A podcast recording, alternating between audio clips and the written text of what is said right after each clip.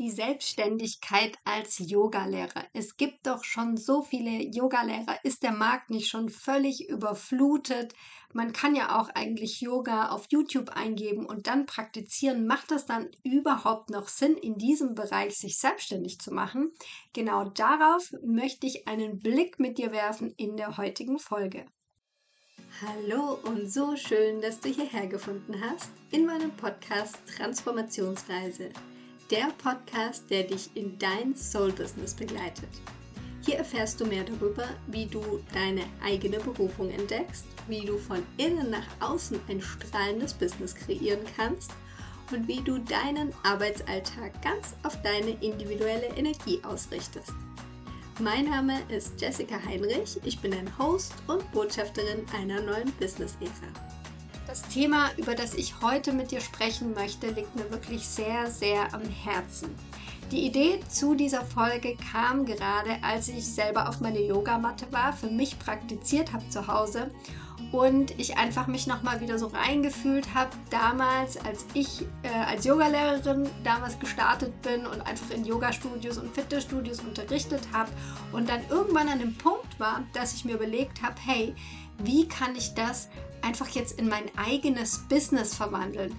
Wie kann ich hier auch mehr noch ja, Geld kreieren, damit ich mich noch viel, viel mehr darauf fokussieren kann?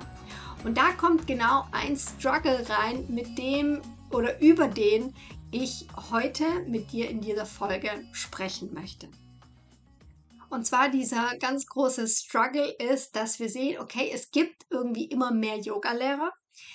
Es gibt quasi eine Flut an Yogalehrern gefühlt und auf YouTube kann man es beispielsweise eingeben, ja, also wenn man Yoga praktizieren möchte, kann man einfach auf YouTube alle möglichen Yoga-Stile eingeben und man hat tausende von Möglichkeiten, Yoga zu praktizieren. Und dann kommt man relativ schnell an den Punkt, okay, entweder ich muss mein eigenes Studio aufmachen, also wirklich komplett offline arbeiten, was aber auch seine Tücken hat, sage ich jetzt mal. Oder wenn ich das online machen möchte, dann komme ich relativ schnell an den Punkt, wo ich sage, hey, wie kann ich denn das jetzt vermarkten, damit jemand dafür auch noch Geld bezahlt? Und da möchte ich dich heute mit reinnehmen, weil es liegt mir so, so sehr am Herzen, dass diese alle, diese wundervollen Yogalehrer, Yogalehrerinnen da draußen neue Möglichkeiten sehen. Möglichkeiten sehen, wie sie damit nach draußen gehen können und wie man sehr wohl 2024 damit auch Geld verdienen kann, auch so viel Geld damit verdienen kann, dass man eventuell seinen Brotjob, den man vielleicht noch hat, nebenher oder vielleicht auch Vollzeit nebenher, irgendwann mal an den Nagel hängen kann. Und da gibt es einfach einige Aspekte, die ich dir mitgeben möchte. Ich möchte mal als allererstes auf den Punkt eingehen. Man fragt sich ja vielleicht dann an diesem Punkt, beziehungsweise ich habe mich an diesem Punkt das gefragt, okay, möchte ich das Ganze offline oder online machen? Und viele sind zu früheren Zeiten, sagen wir es mal so, sind dann im Offline gewesen, haben das, wie gesagt, in Yoga-Studios, Fitnessstudios gemacht und haben sich dann überlegt, an irgendeinem Punkt mache ich denn mein eigenes Studio auf. Das ist natürlich sehr ortsgebunden, ja, das kann man machen. Es ist natürlich ortsgebunden und damit sich das wirklich auch vom ja, finanziellen her lohnt, ist es eigentlich so, je nachdem, wo deine Position ist, aber wenn du in einer größeren Stadt bist, dann sind natürlich die Mieten auch dementsprechend.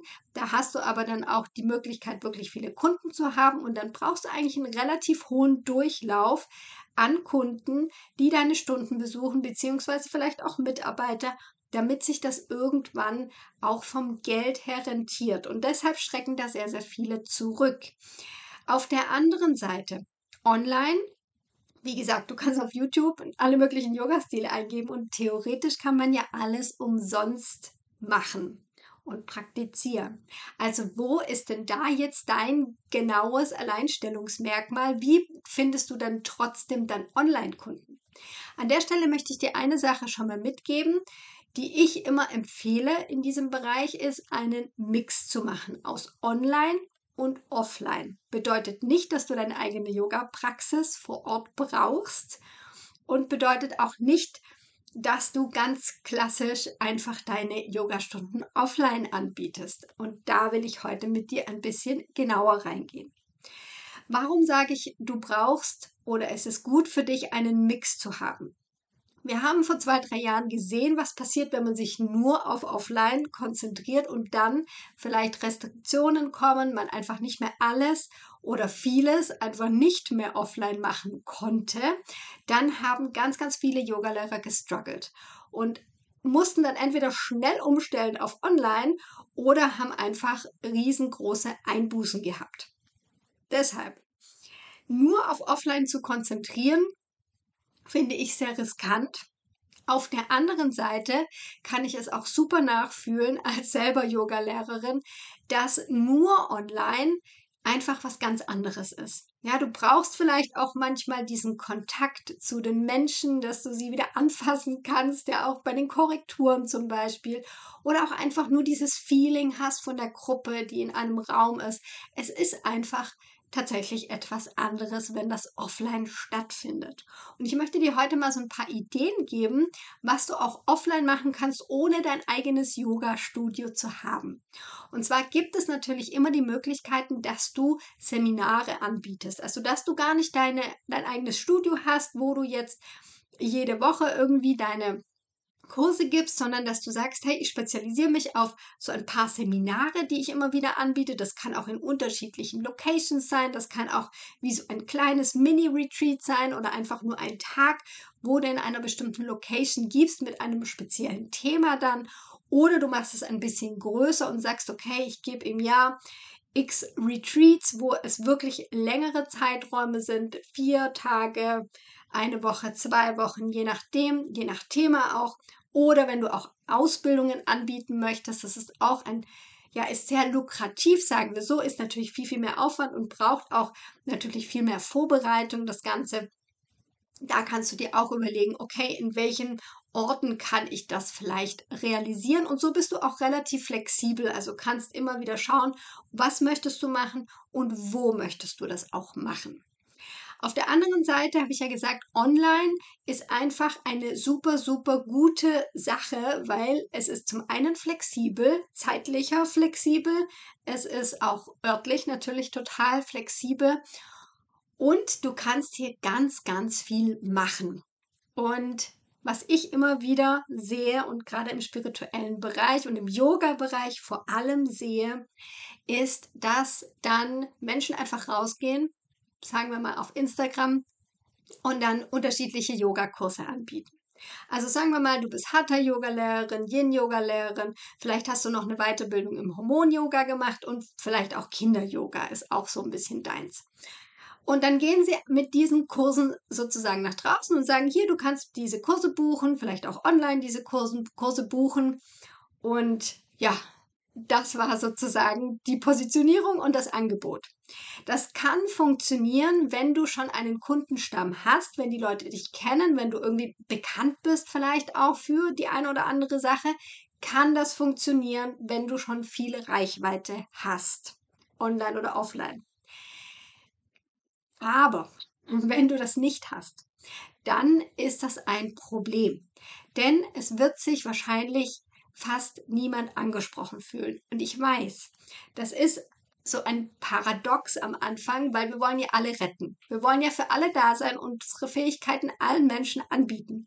Das Problem ist nur in der Kommunikation, es wird keiner verstehen, was du denn wirklich kannst, wo du wirklich die Expertin drin bist und die Menschen werden eher nicht zu dir kommen.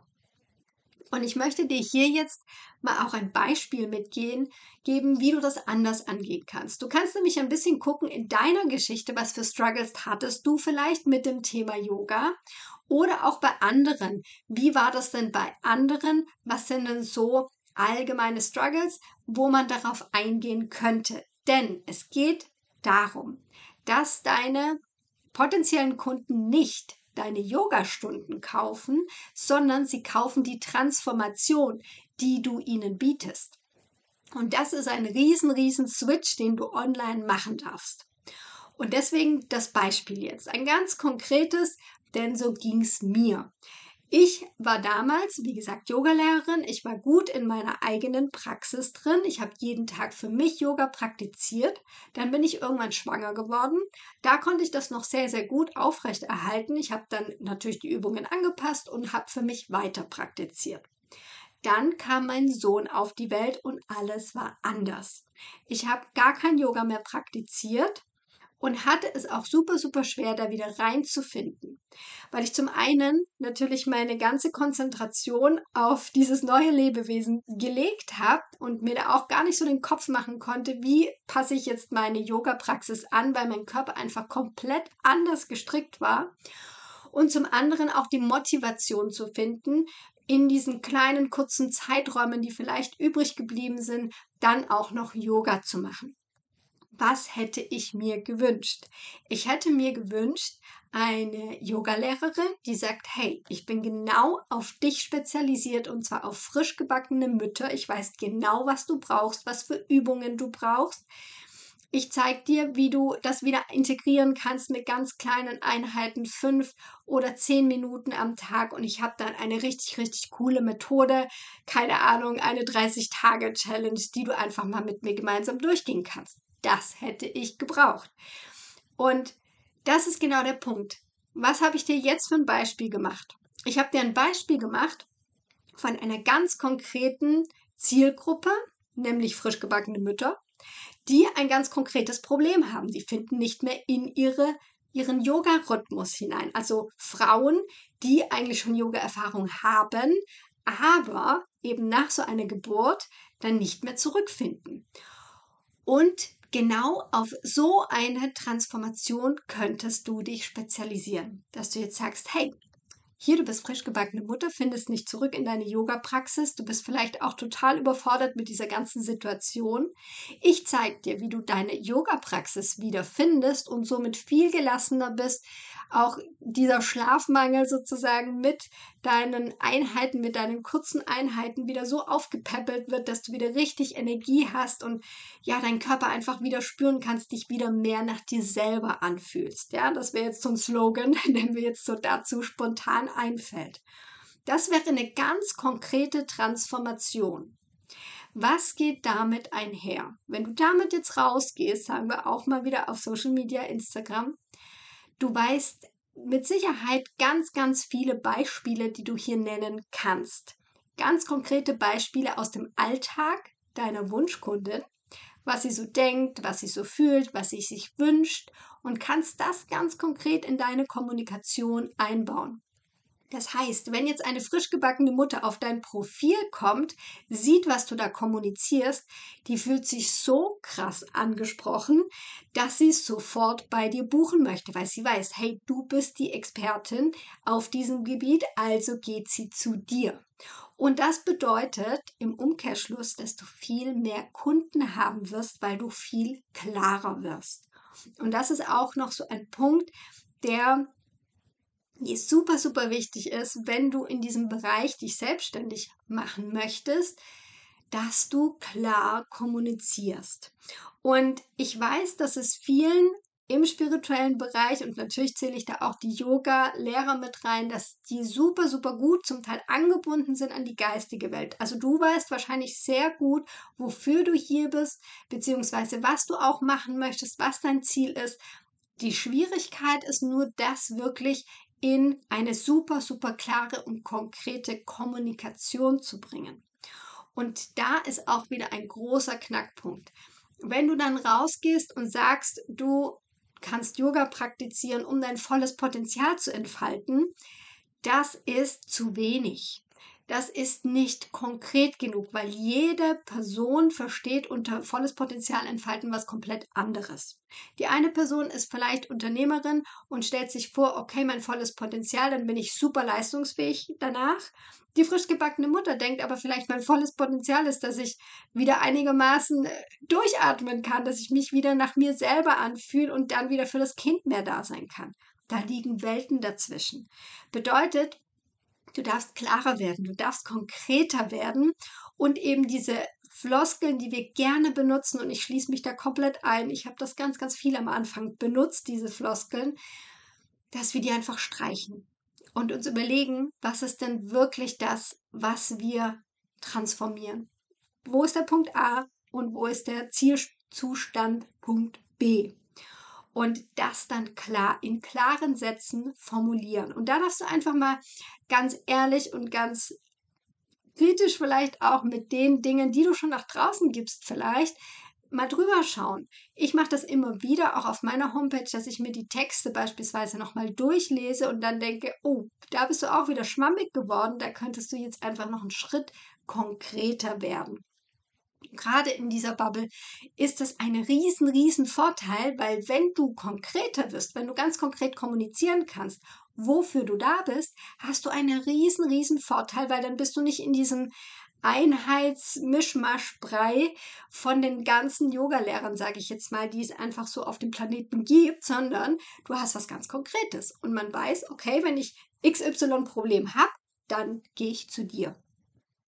Das ist ein Punkt noch, also der zweite sozusagen. Erstmal ganz klar schauen, was möchtest du denn machen, was für eine Transformation, für welche Zielgruppe, dann das auch in deine Kommunikation bringen und als drittes, was ich dir auch noch empfehlen kann, du darfst innovativ sein. Und warum sage ich das? Ja, der Markt ist wachsend. Also es gibt immer mehr Menschen, die im spirituellen Bereich und auch im Bereich Yoga sich selbstständig machen. Es gibt aber auch immer mehr Menschen, die Yoga praktizieren. Deshalb erstmal darfst du dich da entspannen. Das zweite ist, dass du trotz allem super gerne innovativ werden darfst. Das heißt, wenn du irgendeine innovative Produktidee hast für deinen Bereich, für deinen Wunschkunden, dann ist 2024 wirklich der Zeitpunkt, dass du damit rausgehst.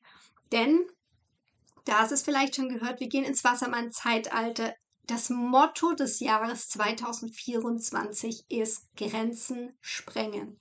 Das heißt, wir orientieren uns einfach super, super gerne an Menschen in unserer Branche, die schon erfolgreich sind und machen das dann so ähnlich wie diese Menschen, weil wir denken, okay, wenn es bei denen funktioniert hat, dann funktioniert das wahrscheinlich bei mir auch.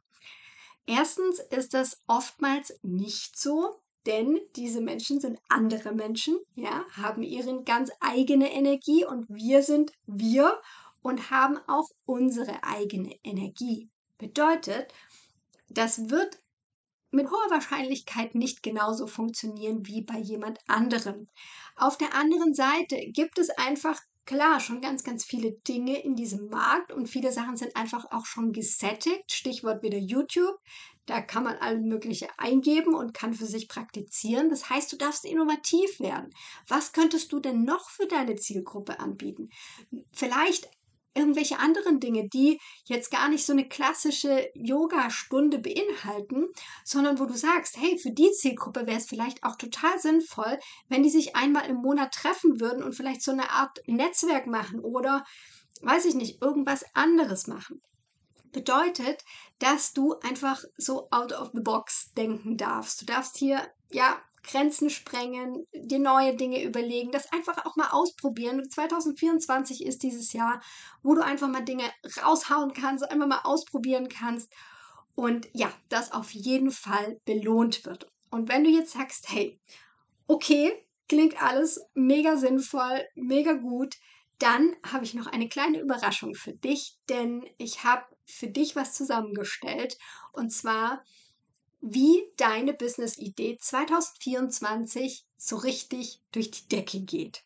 Und dafür habe ich dir drei visionäre Business-Ideen von meinen Kundinnen zusammengefasst und wie das auch mit ihrer Energie, mit ihrem Human Design zusammenpasst. Also du darfst Mäuschen spielen, darfst du das mal angucken, wo sind die gestartet, was waren so die Struggles, wie sie, sind sie dann auch auf ihre Business-Idee gekommen und das Ganze ist ein Angebot für 0 Euro. Bedeutet, du kannst jetzt hier einfach stoppen, diese Folge, und kannst dir in den Show Notes das sofort runterladen. Und ja, es gibt noch einen, einen Bonus sozusagen dazu, und zwar die Trends 2024 auf dem spirituellen Markt. Wenn du wirklich überlegst, in diesem Bereich zu gründen, kann ich dir das nur wärmstens ans Herz legen, dass du dir das einfach runterlädst, durchschaust, dir da deine Inspirationen mitnimmst und dann wirklich voranschreitest und in die Umsetzung kommst. Ich hoffe, du konntest jetzt hier heute einiges für dich mitnehmen, einige Inspirationen, vielleicht ja auch einfach nur, dass es dir diese Furcht genommen hat, dass du jetzt hier eigentlich rausgehen möchtest als Yogalehrerin, aber nicht so genau weißt, wie du das tun sollst. Ich möchte einfach, dass noch viel, viel mehr Yogalehrerinnen und Yogalehrer in diese Welt rausgehen und wirklich diese Welt zu einem schöneren Ort machen. Deshalb ist es mir wirklich ein ganz besonderes Herzensanliegen.